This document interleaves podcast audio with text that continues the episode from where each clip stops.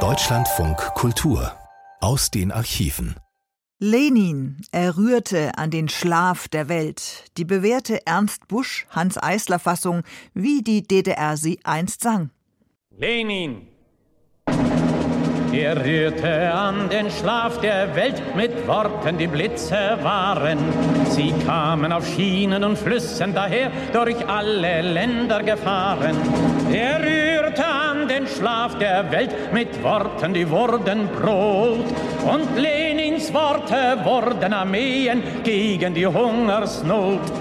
Er rührte an den Schlaf der Welt mit Worten, die wurden Maschinen wurden Traktoren, wurden Häuser, Bohrtürme und Minen. Wurden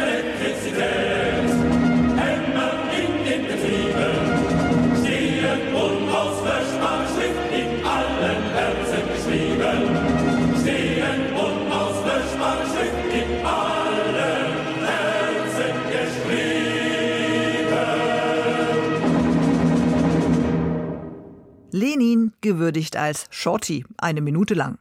Bei uns dauert's heute ein bisschen länger. Ich bin Isabella Kohler. Hallo.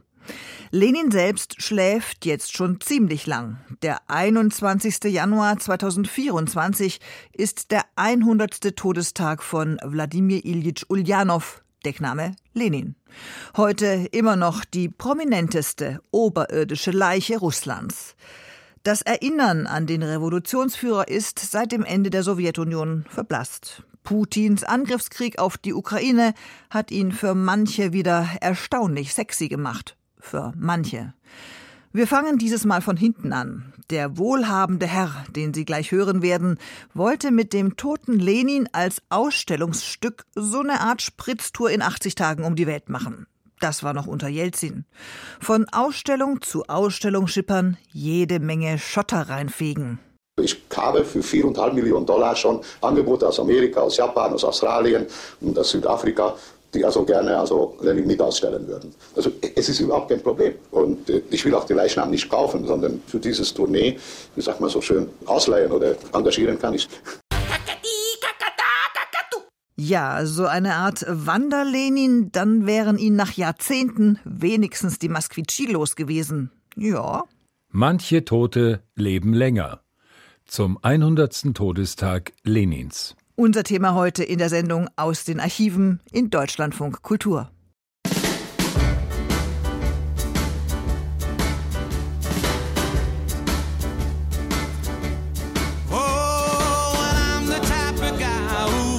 settle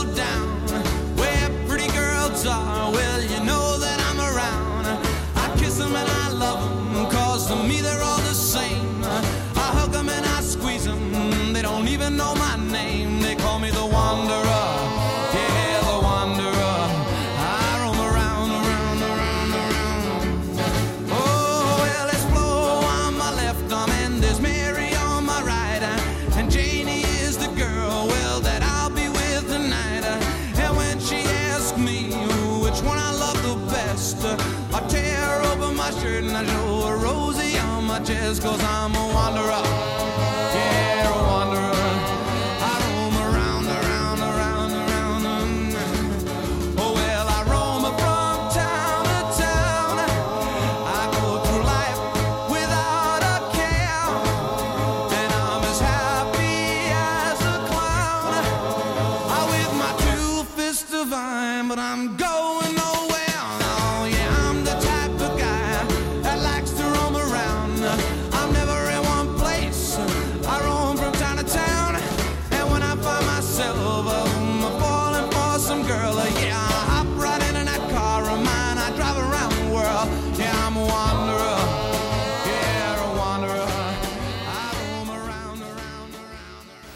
War mehr Lametta. Was tun also mit dem toten Lenin? Vielen kam die anfängliche Begeisterung beim Schlangestehen vor dem schicken Mausoleum an der Kremlmauer irgendwo im Laufe der Jahrzehnte auch abhanden. Wilde Spekulationen über die Chemikalien, die bei der Konservierung zum Einsatz kommen. Ist er nicht vielleicht doch ein wenig zu gelb in seinem Glassarkophag? Oder zu rosa? Schrumpft er etwa? Wie viel kostet das Ganze? Jelzin räumte erstmal die Wachen vor diesem größten Heiligtum der Bolschewiki ab. Klauen wollte den guten Wladimir Ilyich aber trotzdem niemand. Dumm gelaufen. Ich bin dagegen, weil zu viele Menschen in unserem Lande mit Lenin ihre Vergangenheit und ihre Ideale verbinden, die man nicht begraben kann. Das sagt einer, wegen dem schon viele begraben wurden und noch werden. Putin zum Thema Ideale. Wir reden hier von Lenin, dem Politstar und der Ikone der ehemaligen UdSSR. Streber schon in der Schule, später gefeiert als Gründer der ersten marxistischen Partei, respektiert als Initiator der internationalen kommunistischen Bewegung und verehrt als Schöpfer des ersten sozialistischen Staates der Welt. Gestorben mit nur 53 Jahren. Die Frage des letzten Verbleibs seiner sterblichen Hülle werden wir hier nicht lösen. Da kaut eine ganze Nation seit Jahrzehnten drauf herum. Wir bleiben dran. Only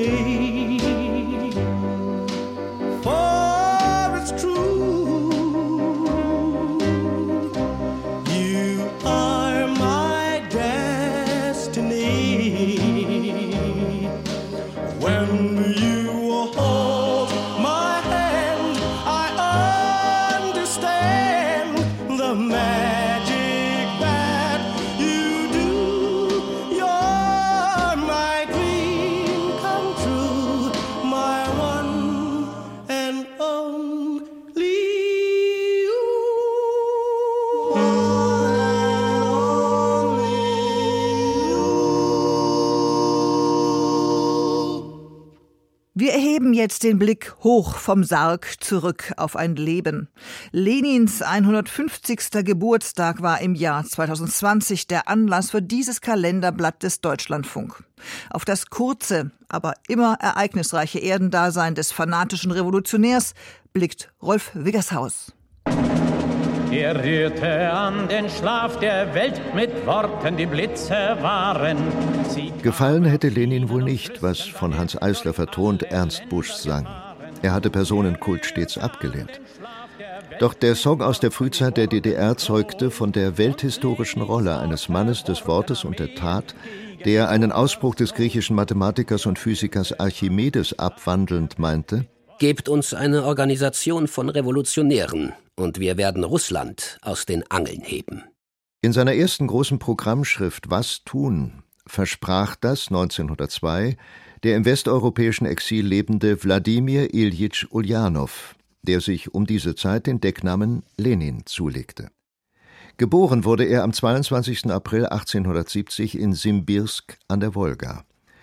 Für den Sohn eines in den Adel aufgestiegenen Schulinspektors und einer Gutsbesitzertochter wurde 1887 zu einem Schicksalsjahr.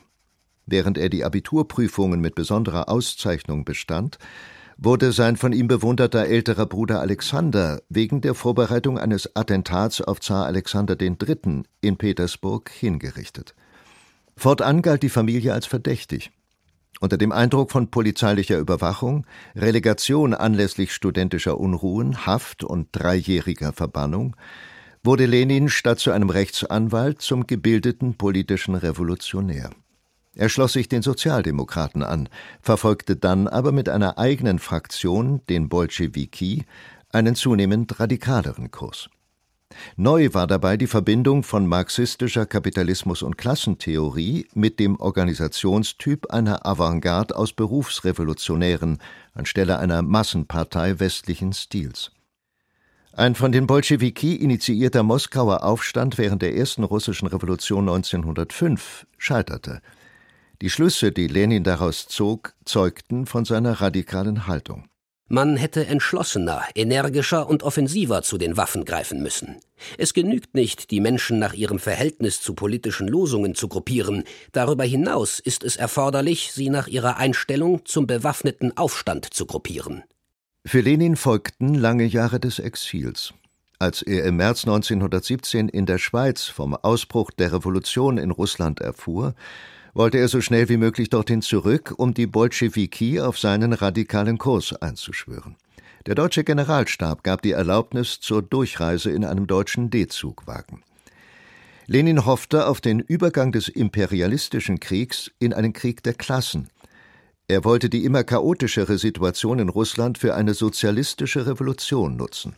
Dabei setzte er auf die Sowjets, die Räte, 1905 waren sie in Petersburger Fabriken spontan als gewählte Streikleitungen mit politischer Funktion entstanden. 1917 erlebten sie sogleich eine Wiederauferstehung. Lenin machte die Sowjets der Arbeiter, der Bauern, der Soldaten zu Instrumenten seiner bolschewistischen Strategie der Machtergreifung und seines Gegenentwurfs zur bürgerlich-kapitalistischen Gesellschafts- und Staatsform. Was ist das? Sowjetmacht.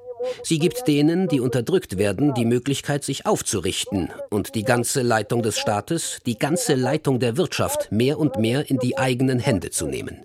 Die Sowjetmacht ist der von den Massen der Werktätigen gefundene und siegbringende Weg zum Sozialismus. Die Härten, die Grausamkeiten und der Terror des sich nach der Oktoberrevolution zuspitzenden Bürgerkriegs rechtfertigte Lenin als Preis für den Sieg des Proletariats für die Diktatur des Proletariats unter Führung der sich nun kommunistisch nennenden Partei.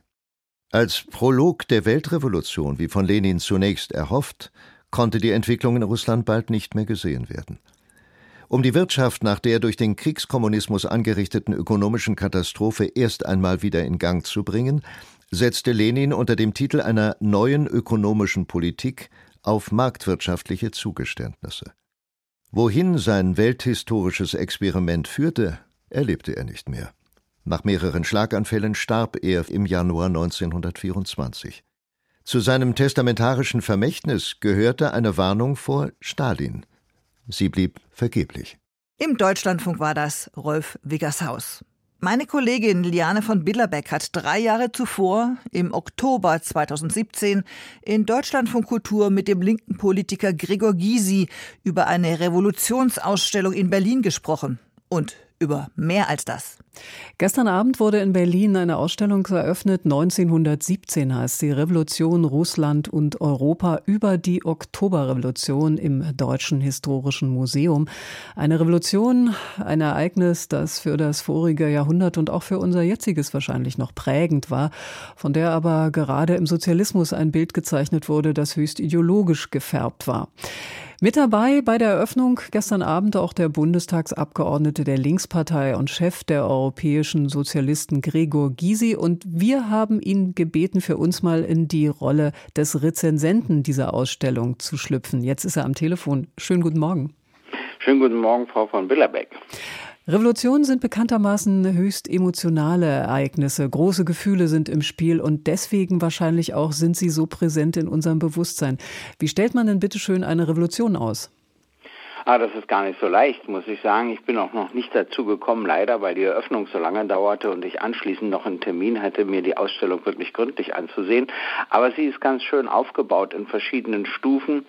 Äh, und zwar zeigt sie zunächst äh, Not und Elend der Bauern, überhaupt der armen Bevölkerung in Russland und den Reichtum des Adels und der Zarenfamilie. Und dieser Widerspruch wurde irgendwann wurde er unerträglich und führte dann eben zu dieser Oktoberrevolution Revolution, wobei man sagen muss, das ist ja interessant, daraus können wir auch Lehren von heute ziehen. Ich sag mal, die finanziell untere Hälfte der Menschheit hat in den letzten fünf Jahren 41 Prozent ihres Vermögens verloren. Irgendwann geht das nicht gut. Das ist zum Beispiel schon mal eine Lehre, die man ziehen kann. Sie Dann rechnen also mit der nächsten Teil, Revolution. Sozusagen so ungefähr. Also zumindest fliegt uns das irgendwann um die Ohren. In welche Richtung kann ich gar nicht sagen. Das muss nicht nach links gehen, das kann auch ganz nach rechts gehen. Äh, Das Zweite, was dann gezeigt wird, ist, dass äh, Lenin natürlich hoffte, dass es Revolutionen in Deutschland und in anderen Ländern gibt. Denn man muss ja wissen, Karl Marx hat gesagt, den ersten sozialistischen Versuch kann es nur im entwickelsten kapitalistischen Land geben, nicht im unterentwickelsten, wie es Lenin gemacht hat. Deshalb hoffte er ja, dass die anderen Länder äh, das Ganze nachvollziehen. Das klappte aber nicht. Und dann hatte er eins begriffen mit seinem neuen ökonomischen System, dass äh, der Sozialismus nicht taugt für die Industrialisierung. Das ist die Aufgabe des Kapitalismus. Und dann führte er marktwirtschaftliche Elemente ein, dieses Privateigentum zum Die neue ökonomische Handel. Politik. Äh, Richtig. Und das war, so sagte auch ein Redner, die beste Phase bis 1928. Und dann wickelte Stalin das alles ab. Das heißt, er ließ marktwirtschaftliche Elemente nicht mehr zu und ersetzte das Ganze durch Terror und hat dann industrialisiert über Terror. Und dann begann die eigentliche Katastrophe. Wissen Sie, was ich gestern, als ich so durchlief, äh, dann gesehen habe, natürlich auch die ganzen Schauprozesse und die Hinrichtung. Und vor allen Dingen, er war ja auch so ein Typ, wissen Sie, der wusste, dass Lenin an einen Parteitag geschrieben hat, dass er unbedingt abgesetzt werden muss, weil er viel zu grob ist. Und alle, die das gelesen hatten, mussten vernichtet werden. Also äh, übrigens auch wieder merkwürdig, psychologisch merkwürdig, diesen Brief von Lenin, der lag in seinem Schreibtisch im Schubfach. Als er starb, wurde er eben gefunden. Das ist auch wieder interessant. Warum hat er die nicht vernichtet? Das traut er sich auch wieder nicht. Aber mal abgesehen davon begann dann die Katastrophe. Und nun haben wir eine Geschichte der Linken im weitesten Sinne des Wortes, vor allen Dingen der kommunistischen Linken, wo ich sagen muss, Heldentaten, wenn ich mal daran denke, welchen Widerstand sie gegen die Nazis geleistet hat und Verbrechen. Beides gehört dazu. Wer nur die Verbrechen sieht, ist ideologisch borniert und einseitig und wer nur die Heldentaten sieht, ist genauso borniert und genauso ignorant und einseitig und genau das geht nicht und das macht die Kompliziertheit aus. Hat sich denn durch die Ausstellung oder das, was Sie davon sehen konnten, Ihr Blick auf die russische Revolution äh, verändert? Gab es da neue Einsichten? Mm, Ja, also ein bisschen schon und zwar durch die Fotos. Wissen Sie, man vergisst das ja. Als ich plötzlich wieder diese Bilder sah, diese Armut, die dort herrschte, wurde mir plötzlich klar, wieso das Ganze sozusagen so, ja, also in, äh, angezündet werden konnte, weshalb man diese, dieser Bevölkerung sagen kann, ihr habt doch gar nichts zu verlieren. Ich meine, ihr seid so arm, entweder ihr wehrt euch jetzt oder ihr werdet verhungern und eingehen. Übrigens nachher bei Stalin natürlich auch, weil er nicht zugeben wollte, dass durch seine Zwangskollektivierung, ich, ich habe ja nichts gegen die Kollektivierung, Genossenschaften, aber doch bitteschön auf freiwilliger Basis. Und durch die Zwangskollektivierung und andere Umstände entstanden natürlich Hungerkatastrophen. Und da er die nicht zugeben wollte, wieder so typisch Stalin, hat er auch keine Hilfe vom Ausland angenommen, sondern die Leute sind dann eben einfach verhungert. Also auch wieder eine blanke Katastrophe. Aber wissen Sie, was ich äh, vor allen Dingen eins mitgenommen habe? Ich habe Lenin immer dafür gewürdigt, dass er in einem Brief an den Parteitag schon erkannt hat, dass Stalin eben eine Fehlkonstruktion ist. Und zwar schreibt er ja mit der Fülle der Macht eines Generalsekretärs in seinen Händen geht das ganz und gar nicht. Und heute stört mich, dass er nicht gesagt hat, dann geht so ein Generalsekretär nicht. Also das heißt, es kann doch nicht sein, dass ich nach einer Revolution sage, entweder wir haben Glück und der ist gutmütig oder wir haben Pech und er ist nicht gutmütig und dagegen mache ich nichts. Wer sollte denn die Kraft haben, ihn abzusetzen und wie? Dafür hat er sich überhaupt keine Struktur einfallen lassen. Also das ist zum Beispiel so eine Erkenntnis, die mir auch dabei gekommen ist. Mir ist als Kind immer so gegangen, da gab es eine Schallplatte mit Lenins Stimme drauf und ich hatte mir die immer so vorgestellt, so ähnlich wie Ernst Busch, den wir vorhin gespielt haben mit diesem Lenin-Song. Und das war eine ganz piepsige, leise Stimme. Können Sie sich daran noch erinnern? Ähm, kaum, aber jetzt, wo Sie sagen, fällt es mir auch wieder ein, das ist schon wahr, das sind, ist dann enttäuschend, wenn man so ein Bild gezeichnet bekommt, nicht in der Kindheit, also von einem Helden, der da unerschrocken mit tiefer Stimme und so weiter äh, operiert. Das soll ja übrigens bei Stalin auch so gewesen sein, dass er aus der Nähe eine reine Enttäuschung war und deshalb diese Bilder von ihm geschaffen wurden, die dann natürlich dazu führten, dass die Leute aus der Nähe sagten, ach was, so sieht er bloß aus oder so. Aber das kommt dann immer von so einem falschen Heldenepos, den man aufmacht. Aber natürlich unterscheide ich zwischen Lenin und Stalin, obwohl ich natürlich auch meine Kritik an Lenin habe. Aber Stalin ist eben einfach ein Verbrecher, das muss man einfach so sehen. Und der seine Macht derart missbraucht hat, kann ich nur sagen, der Katastrophe. Und beim Zweiten Weltkrieg, da soll er ein der große Held gewesen sein. Also beim Beginn hat er erstmal bestritten, dass die Deutschen sie angriffen. Wissen Sie, das ist auch interessant. Er traute Hitler mehr als seinen eigenen Spion. Hätte er seinen eigenen Spionen getraut, hätte er gewusst, dass der Krieg beginnt. Aber nein, er meinte, er kenne ja das Wort von Hitler und das hat Gewicht. Na, schönen Dank, kann ich bloß sagen. Gregor Gysi war das, unser Rezensent der Ausstellung über die Oktoberrevolution im Deutschen Historischen Museum in Berlin 1917 Revolution Russland und Europa gestern eröffnet. Herr Gysi, ich danke Ihnen. Bitteschön, wiederhören. Tico Gries, unser damaliger Moskau-Korrespondent, liefert die Praxis zu 100 Jahren Oktoberrevolution aus russischer Sicht. Vor 100 Jahren wäre Irina Grigorjewna vermutlich im Strom mitgelaufen, immer in Richtung Winterpalast, um ihn zu stürmen. Heute steht die 70 Jahre alte Frau in dicker Jacke unbeirrt allein gegen den Strom und streckt den herandrängenden Menschenmassen ihre Zeitung entgegen. Es ist Abend, aus dem dunklen Himmel fallen kühle Tropfen. St. Petersburg am Samstag. Das ist die Zeitung der marxistisch-leninistischen Bewegung, die gehen sehr schlecht weg. Vor allem alte Leute nehmen sie, ihnen ist die kommunistische Moral noch nah. Aber junge Leute sind schon so von bourgeoiser Propaganda beeinflusst, dass sie fast nicht mehr auf die kommunistische Idee reagieren. Die stramme Kommunistin hegt für Lenin und Stalin uneingeschränkt Bewunderung. Natürlich, wie kann man Stalin nicht respektieren, hat er doch das Programm, das die Bolschewiken unter Leitung von Lenin entwickelt hatten, vollkommen umgesetzt. Leider haben sie ihn später allein gelassen. Und was rechtfertigt Zehntausende Hinrichtungsurteile, die Stalin unterschrieben hat? Nein, nein, nein. In ihrer Zeitung stehe ja, dass das nicht stimme, bleibt Irina standhaft.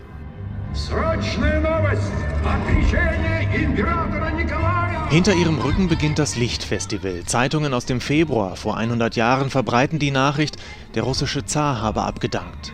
Dutzende Strahler, Projektoren und mächtige Tontechnik erleuchten und beschallen die Ermitage und das ihr gegenüberliegende frühere Gebäude des Generalstabs, deren Fassaden als riesige Leinwände dienen. 1917, das Jahr zweier Revolutionen im Februar und Oktober, ein Jahr von Hungersnöten, Streiks, Weltkrieg und Aufständen, alles innerhalb einer knappen Viertelstunde zu sehen. Zeilen des Dichters Alexander Blok, niedergeschrieben vor 100 Jahren, schlagen schließlich den Bogen ins Heute. Russland wird viel Leid, Erniedrigungen und Teilungen durchleben, aber durch diese Erniedrigungen kommt es neu und groß heraus. Im letzten Bild leuchtet das Gebäude in den russischen Farben, eine verhältnismäßig kleine Dosis Patriotismus und Pathos. Trotz allen Lichts, im Dunkel bleibt, welche Folgen die Oktoberrevolution für das Land hatte. Ausweichend äußert sich diese Zuschauerin, stellvertretend für viele. Jeder nimmt das auf seine Weise wahr. Der eine meint, dass die Revolution notwendig gewesen sei, der andere hält sie für einen unüberlegten, unnötigen Schritt. Jeder hat dazu seine eigene Meinung. Die Bolschewiken haben mehr als nur Russland umgekrempelt, haben im Namen einer Ideologie Millionen terrorisiert und getötet, aber auch Nazi-Deutschland niedergekämpft, wurden Weltmacht. Zu dieser Ambivalenz hält der Kreml Distanz. Am Jahrestag soll es keine offizielle Feier geben. Wer Eindeutigkeit sucht, findet sie zum Beispiel am Sonntag in einer Reisegruppe ganz in der Nähe des Roten Platzes in Moskau. Ich bin Gao Ao aus Peking, 27 Jahre alt. Er trägt lässige Jeans und einen warmen Pullover. Gemeinsam mit einer Gruppe von rund 30 weiteren Chinesinnen und Chinesen ist er in Russland entlang der Roten Route unterwegs, einer populären Reiseroute auf den Spuren der Bolschewiken. Für Gao Aos Gruppe hat das russische Tourismusunternehmen UTS alles organisiert. Die Reiseleiterin verteilt rote Nelken, die die Gruppe gleich am Grabmal des unbekannten Soldaten niederlegen will. In unserer Familie sind alle Kommunisten, deswegen ist die Oktoberrevolution unsere traditionelle Familienfeier. In meiner Kindheit habe ich mir viele Filme über Sozialismus und Marxismus angeschaut, was mich tief durchdrungen hat. Weil der Kommunismus den Menschen Glück bringt, sollte er sich überall entwickeln.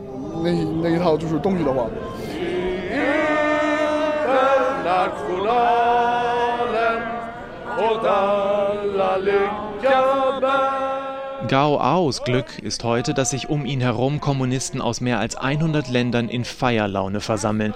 Sie eint der Anlass, doch sie meinen Unterschiedliches. Argentinier besingen lateinamerikanischen Kommunismus, Türken rufen zum bewaffneten Kampf auf und Katalonier sprechen darüber, wie sie die Zentralregierung in Madrid loswerden. In der Menge stehen auch ein paar Leute in Funktionsjacken beieinander. Ich bin Antifaschist und aus dem Grund bin ich hier. Hans Brenner aus Fürth in Franken hält eine Art Wandteppich mit dem Porträt Ernst Thälmanns hoch, einem während der Nazizeit erschossenen deutschen Kommunisten. Heute in Moskau zu sein, bewege ihn. Ohne die Rote Armee würden wir hier nicht stehen. So einfach ist das dürfen wir nie vergessen. Wir erleben es ja jetzt, dass eine Partei mit fast 13 Prozent im Bundestag eingezogen ist, die offen rassistisch, nationalistisch, faschistischen Tönen sozusagen durchsetzt ist.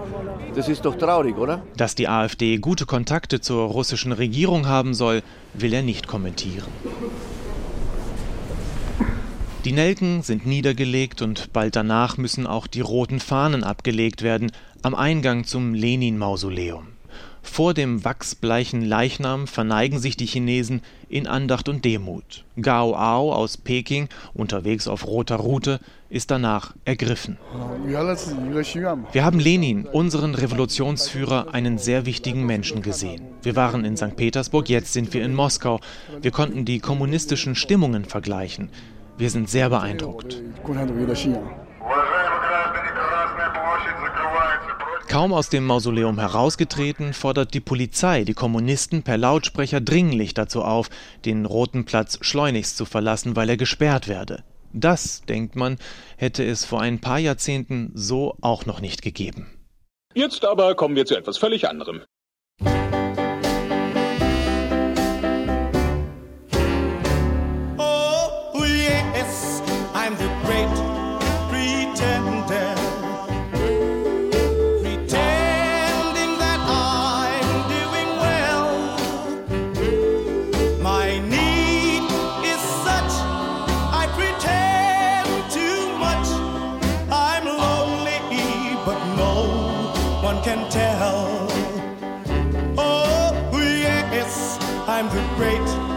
Pretender.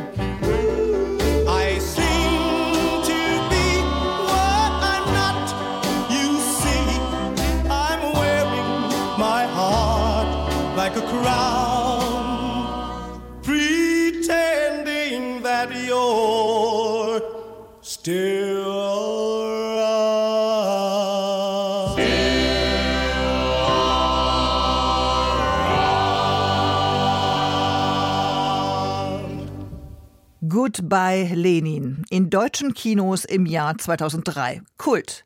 Mama hat den Mauerfall in Krankheit verschlafen. Jetzt ist sie wieder wach und Sohn versucht zwanghaft, die DDR zumindest in ihrer Wohnung wieder aufzubauen. Patjomkinsche Dörfer reloaded, damit sie sich nicht aufregt, Befehl vom Arzt.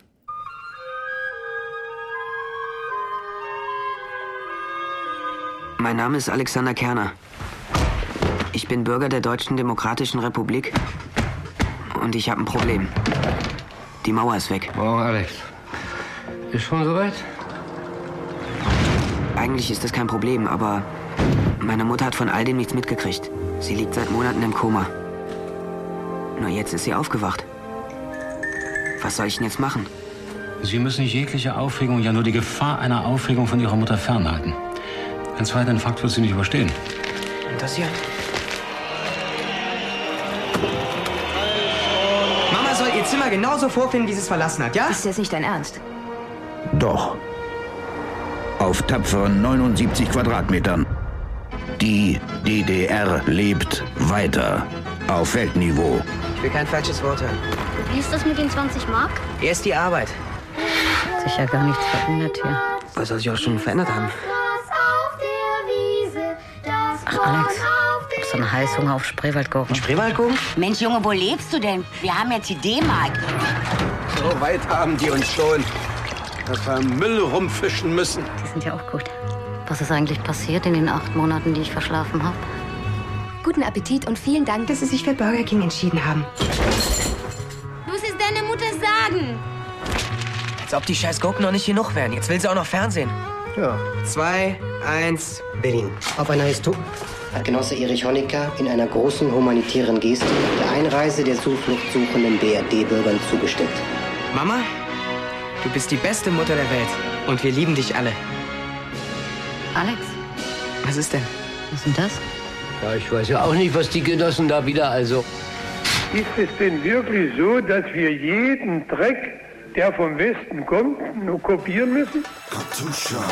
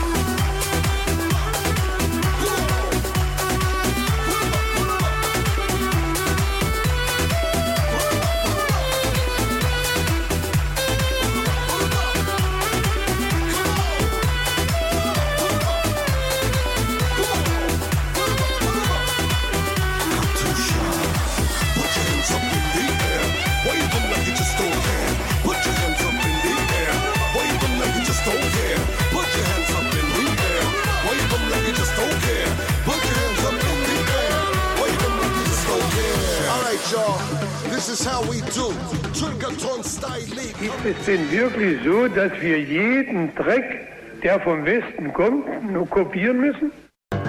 You shake my nerves and you rattle my brain. Too much love drives a man insane. You broke my will, but what a thrill. Goodness gracious, great balls of fire. I let you love what I thought it was funny. You came along and woo, now honey, I've changed my mind. This love is fine. Goodness gracious, great balls of fire. Kiss Kisses, baby. Mmm, feels good. Hold me, baby. Well, I want to love you like I love should. You're fine, so kind. Got to tell this world that you're mine, mine, mine, mine. I chew my nails and I twiddle my thumb.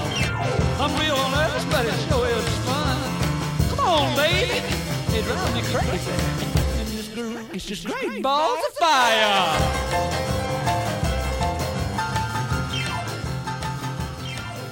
Für den Regierungschef Lenin war die Diktatur des Proletariats das einzig mögliche demokratische System. Aber der sogenannte rote Terror machte Millionen von Menschen zu Opfern. Lenin gelang es nicht, zum Wohle Russlands Gerechtigkeit und Gleichheit einzuführen, so wie es sein ausdrückliches Ziel war. Stattdessen Gewalt, Chaos, Anarchie, Unterdrückung und von den Gewaltverbrechen des Schreibtischtäters Lenin wurde bis zum Zusammenbruch der Sowjetunion kaum etwas publik. Stattdessen folgte nach seinem Tod erstmal sein Aufstieg zum Politstar, wie gehört, ja zur gehypten Pop-Ikone. 100 Jahre Oktoberrevolution. Was hat's gebracht?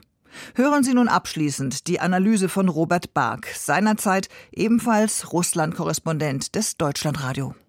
Geschichte aktuell vom Gründungsmythos zum blinden Fleck vor 100 Jahren Beginn der russischen Oktoberrevolution eine Sendung von Robert Bark. Moskau Hauptstadt der UdSSR Anfang November 1977 ein Hochamt im Leben der östlichen Supermacht beginnt vom Staatsfernsehen landesweit bis in die letzten Winkel des Riesenreichs übertragen. Leonid Ilyich Brezhnev hat das Wort der greise Generalsekretär der Kommunistischen Partei der Sowjetunion und seit mehr als einem Dutzend Jahren die faktische Nummer eins der Staatsmacht.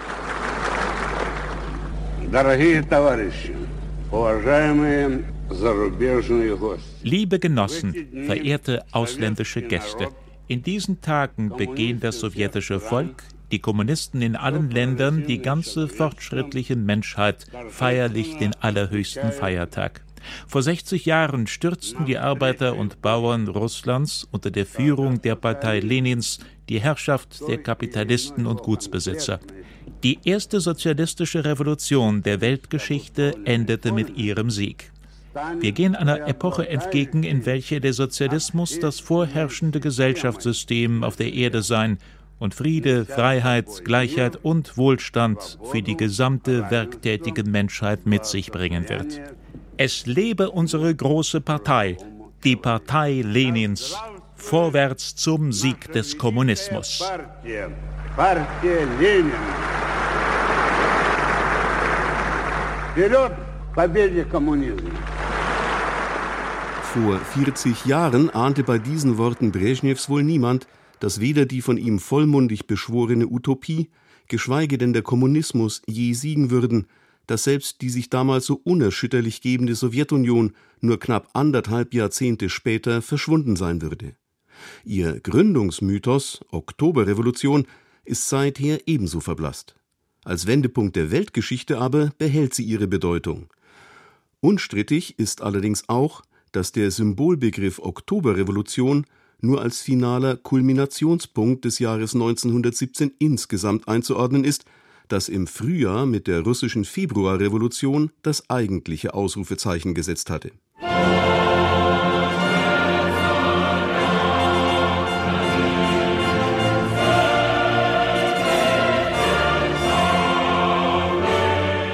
Gott schütze den Zaren, so lautete bis dahin der Titel der Nationalhymne. 300 Jahre hat die Dynastie der Romanows die absolute Macht in Russland ausgeübt, zuletzt mit Zar Nikolaus II. an der Spitze. Doch die spätestens seit der zweiten Hälfte des 19. Jahrhunderts immer stärker spürbaren sozialen und nationalen Gärungsprozesse im autokratisch regierten Imperium brechen durch, als Russland im Ersten Weltkrieg militärisch wie wirtschaftlich in schwere Bedrängnis gerät. Im eiskalten Kriegswinter 1916-17 kommt es schließlich zu erheblichen Versorgungsengpässen für die Zivilbevölkerung. Allgemeine Kriegsmüdigkeit, so der Eichstätter Osteuropa-Historiker Leonid Lux, greift um sich. Vor allem die große Masse der Bauern beginnt aufzubegehren, die nun eine radikale Lösung der Agrarfrage anstrebte, wurde nach dem Ausbruch des Ersten Weltkrieges Waffen in die Hand gegeben. Zu Beginn der Februarrevolution zählten die russischen Streitkräfte etwa neun Millionen Soldaten und es handelte sich bei ihnen im Wesentlichen um den bewaffneten Arm der russischen Landbevölkerung. Ende Februar kommt es in den großen Putilow-Werken der Hauptstadt Petrograd zu einem Streik, dem sich umgehend die meisten anderen Fabriken anschließen. Mehr Brot ist die Hauptforderung der Arbeiter und ihrer Familien. Rasch entwickeln sich die Demonstrationszüge zu einem veritablen Aufstand. Dieser Augenblick gilt als Beginn der Revolution gegen Zar Nikolaus II. und dessen Herrschaftssystem. Aufgrund seiner rapide schwindenden Macht und Vertrauensbasis sieht er sich gezwungen abzudanken. Mitte März wird er verhaftet und man verbannt ihn mitsamt seiner Familie nach Sibirien.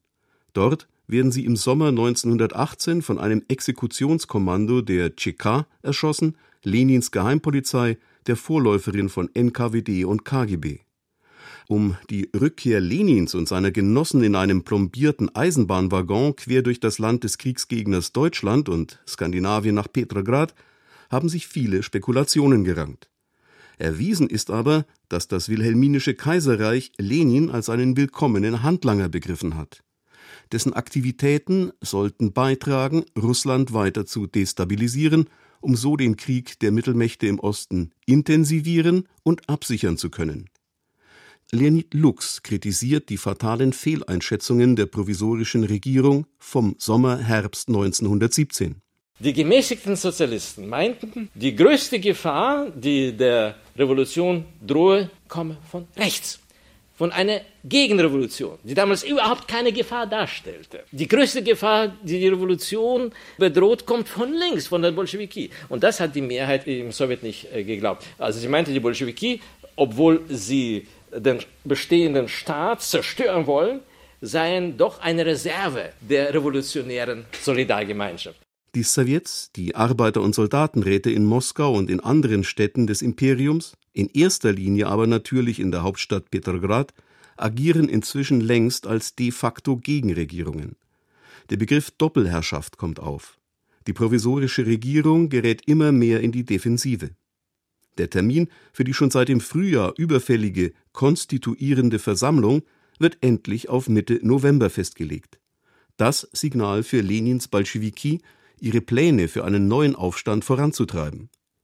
Das von ihnen dominierte militärische Revolutionskomitee des Petrograder Sowjets, das Milrevkom, verlangt von der Regierung nun erfolglos die sofortige und alleinige Befehlsgewalt über die Truppen in der Hauptstadt. Aber schon einige Tage zuvor hatte sich ein Dutzend Mitglieder des Zentralkomitees der Partei der Bolschewiki nach langer und zunächst kontroverser Diskussion entschlossen, loszuschlagen. Am Abend des 25. Oktober russischer Zeitrechnung bzw. des 7. November nach mitteleuropäischem Kalender verkünden die roten Arbeiter, Matrosen und Soldaten des Milrevkom ihr Ultimatum, hier nachgestellt in einer Dokumentation des russischen Fernsehens. Постановлением Военно-революционного комитета Временное правительство объявляется незложенным. Mit diesem Beschluss des militärischen Revolutionskomitees wird die provisorische Regierung für aufgelöst erklärt. Der Winterpalast ist von revolutionären Streitkräften umstellt. Im Namen des militärischen Revolutionskomitees schlagen wir den Mitgliedern der provisorischen Regierung und den ihnen ergebenen Streitkräften vor, zu kapitulieren. Das Ultimatum endet um 19 Uhr und 10 Minuten. Danach wird sofort das Feuer eröffnet werden. Die Geschichte nimmt nun ihren Lauf. Der an einem Kai des Flusses Neva verteute Panzerkreuzer Aurora hat nach Ablauf des Ultimatums einen Schuss aus seiner Bugkanone abgegeben. Das Signal zum sogenannten Sturm auf den Winterpalast. Allerdings, anders als in einem späteren sowjetischen Filmklassiker kolportiert, ist keine scharfe Granate abgefeuert worden, sondern eine Art Platzpatrone. Und auch einen Sturm im Wortsinn hat es nie gegeben. Den Bolschewiki, die ihren Aufstand bewusst zum Auftakt des zeitgleich tagenden zweiten allrussischen Rätekongresses gestartet haben, gelingt es, die Mehrheit der aus allen Teilen des Imperiums angereisten Delegierten für sich zu gewinnen. Sie stimmen der Machtübernahme der Bolschewiki zu. Sie entscheiden, Gutsherren und Kapitalisten zu entmachten, beschließen ein entsprechendes Enteignungsdekret über den Grund und Boden, zudem ein Dekret über die Rechte der Völker Russlands, als erstes aber und vom kriegsmüden Land weithin begeistert aufgenommen, das Dekret über den Frieden. Es wird den Weg zu Verhandlungen mit dem Deutschen Kaiserreich ebnen, die 1918 in den sogenannten Brester Friedensvertrag münden. Der Coup der Bolschewiki am 7. und 8. November 1917 ist beendet, für sie und ihre Führer Lenin und Trotzki ein Erfolg auf ganzer Linie. Den dafür eingebürgerten Begriff Oktoberrevolution vermeidet der Eichstätter Osteuropa-Historiker Leonid Lux allerdings, wie viele seiner Fachkollegen.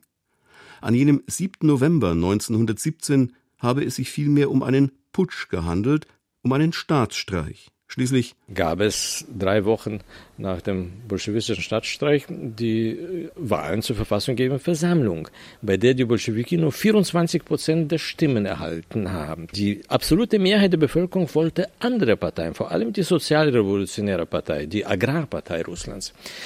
Und das ist der Grund dafür, warum die Bolschewiki, um ihre Utopie zu verwirklichen, sie mussten natürlich die Bevölkerung zwingen, sich an diese Utopie anzupassen. Es war gar nicht so einfach, sie zu disziplinieren.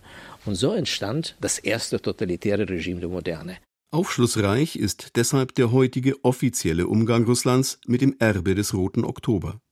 Maßgebender Wortführer einmal mehr Russlands Staatspräsident Wladimir Putin. Für die sogenannte große sozialistische Oktoberrevolution, die ihm seit seiner sowjetischen Kindheit als kanonisierter Begriff präsent ist, hat er nichts übrig. Noch viel weniger aber für Wladimir Lenin, dieser mit ihr verbundenen späteren Großikone des Weltkommunismus. Ленин Владимир Ильич. Мы-то говорили о чем? О чем я говорил? О том, что была заложена мина под... Lenin, Wladimir Ilyich, der hat doch eine Mine unter unser Staatsgebäude gelegt. Lenin war es, der einen Sowjetstaat auf der völligen Gleichberechtigung der Republiken wollte. mit dem Recht auf Austritt aus der Sowjetunion. Und genau das ist eine Zeitzündermine gewesen. Die inneren Grenzen sind damals völlig willkürlich und oft ziemlich unbegründet gezogen worden. Das Donbass-Industrierevier, das haben sie an die Ukraine übergeben. Ihr Motiv? So wollten sie den Prozentsatz an Proletarien in der Ukraine anheben, um dort für sich eine größere gesellschaftliche Unterstützung zu kriegen. Was für eine Fieberfantasie, verstehen Sie? Putin hat ja mal gesagt, dass Nikolaus II. ein Schwächling gewesen ist, weil er die Macht einfach aus der Hand gegeben hat. Erinnert der St. Gallener Osteuropa-Historiker Ulrich Schmid. Was das System Putin heute an der Sowjetunion interessiert, ist die imperiale Dimension. Der Begriff Revolution ist in Putins Russland schon deswegen zum diskursiven Unwort mutiert, weil er sich mit Machtwechsel assoziieren lässt, wie jüngst zweimal in der benachbarten Ukraine oder in Georgien. Akzeptiere man also Revolution als eine sozial-oppositionelle Handlungsoption, könnte das russische Staatsvolk vielleicht auf dumme Gedanken kommen, so womöglich die präventive Furcht der Staatsmacht. Bemerkenswert, ausgerechnet Lenin, jener von Putin abqualifizierte Organisator des Roten Oktoberputsches vor 100 Jahren, könne eigentlich als Vorbild für das konkrete politische Handeln der gegenwärtigen russischen Führung bewertet werden. So wenigstens sieht es der Kommunismusforscher Gerd Köhnen Lenin sei doch der Erfinder dieser leninistischen Machttechnologie, wie man auch sagen könnte. Und das ist übrigens das, was am allerersten von den kommunistischen Regimen geblieben ist, auch soziologisch übrigens. Ja. Die Inhaber der Machtministerien, die tief in der Sowjetunion durchaus wurzeln, auch biografisch, Putin und andere, das sind die neuen Kreml-Oligarchen, die jetzt mit ultrakapitalistischen Methoden dort große Staatsmonopole verwalten und Devisen scheffeln. Manche Tote leben länger. Zum 100. Todestag Lenins. Unser Titel heute, das war's von den Archiven. Ich bin Isabella Kohler und sag Tschüss, bis zum nächsten Mal. Dann geht es bei uns um den Frieden als Bestseller. 1929 kam Erich Maria Remarques Antikriegsroman Im Westen nichts Neues in den Buchhandel und war sofort vergriffen. Die Verfilmung des Werks bekam im vergangenen Jahr vier Oscars. Was sagt es uns heute? Stichwort Ukraine, Stichwort Nahost? Fragen wir dann. Und den hier kennen Sie jetzt schon. Ist es denn wirklich so, dass wir jeden Dreck, der vom Westen kommt, nur kopieren müssen? 1965 sagte dies Walter Ulbricht, der in dieser Zeit mächtigste Politiker der DDR, auf dem 11. Plenum des ZK der SED. Dabei hatte doch gar niemand die Absicht, irgendeinen Dreck zu kopieren sondern ihn zu leben.